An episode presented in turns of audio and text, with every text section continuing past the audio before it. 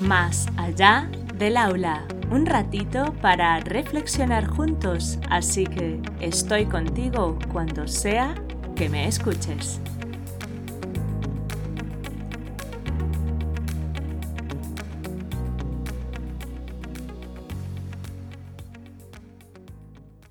Hola adultos significativos, encantada de teneros al otro lado.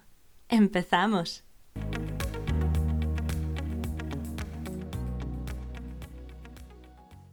Como en el columpio. En podcasts anteriores os he hablado de cómo los diferentes contextos nos influenciamos. Sin embargo, hoy os quiero contar un caso real de esa influencia y de cómo intervenir de forma respetuosa. Recuerdo que el primer año que trabajé en el comedor al ser la coordinadora, prestaba mucha atención al funcionamiento del servicio y también a las actitudes de los peques, puesto que hasta entonces solo había trabajado en contextos donde las normas estaban muy claras y mi función también, en aula y actividades extraescolares como profe y en fiestas campamentos como monitora. Resulta que durante varios días me fijé en un peque de cuatro años que siempre se balanceaba en la silla mientras comía lo que implicaba que tardase más tiempo en terminar de comer y más atención por parte de la monitora, que además debía encargarse de otros diez peques. Decidí estar más en ese comedor había uno para infantil y otro para primaria, para así dedicarle esa atención recordándole que estuviese sentado y sin balancearse mientras comía. La cosa no fue fácil, pero finalmente generamos el hábito en el peque y empezó a comer tranquilamente sentado y sin balancearse en la silla. Al cabo de un mes tuvimos que retomar los recordatorios porque volvía a balancearse. Entonces decidí que era el momento de hablar con los padres para ver cómo podíamos hacer. Sin embargo, como quien recogía al peque era la abuela, le comenté a ella y me dijo que se lo comentaría a los padres. Al terminar la conversación, seguí entregando peques, pero como el parque estaba justo delante de la salida, pude observar cómo le daba la merienda. Empezaban sentados en un banco y, cuando el peque quería, se levantaba a jugar mientras la abuela iba detrás dándole cachitos de bocadillo. Por supuesto, donde más tiempo estaba era jugando y sobre todo en el columpio. Por ende, donde más merienda comía era balanceándose en el columpio. ¿Veis por qué el peque se balanceaba en el comedor?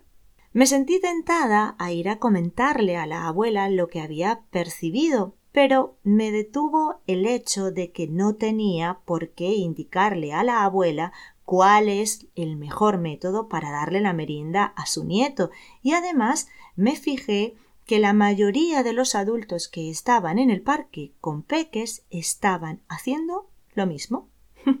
Entonces pensé que, aunque esta forma de merendar influyera en cómo comía, no sabía a ciencia cierta si esa era la única razón. Por tanto, otro día hablé con los padres y me dijeron que se fijarían si en casa pasaba lo mismo. Finalmente, los padres trabajaron con el peque en casa los hábitos de cómo estar al momento de comer y decidieron dejar de darle la merienda en el parque, ya que como eran dos actividades distintas, lo mejor era que identificara cada una por separado. Evidentemente, el peque asimiló el hábito de comer sentado y tranquilo.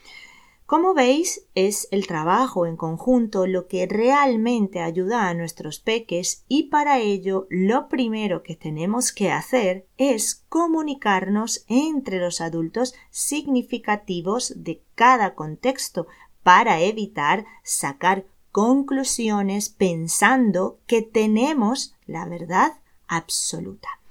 Asimismo, debemos tener en cuenta lo que os decía en Creando Entorno con relación a los límites, porque al tener muy claro hasta dónde puede actuar cada adulto significativo de cada contexto, podemos establecer lo que cada uno debe hacer para favorecer un desarrollo óptimo de los peques.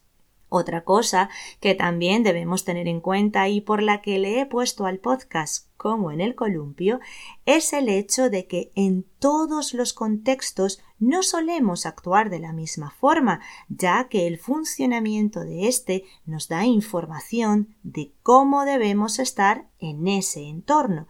Entonces, como adultos significativos, debemos informarnos bien de las formas de hacer y funcionar de los diferentes contextos para poder sostener y darles herramientas a los peques que les permitan balancearse con seguridad, como en el columpio, entre los diferentes contextos. En el próximo podcast, pasen y vean, sí, como en el circo. Si te gustó este episodio y crees que puede aportar a otros, compártelo. Nos escuchamos la próxima vez, aquí, más allá del aula.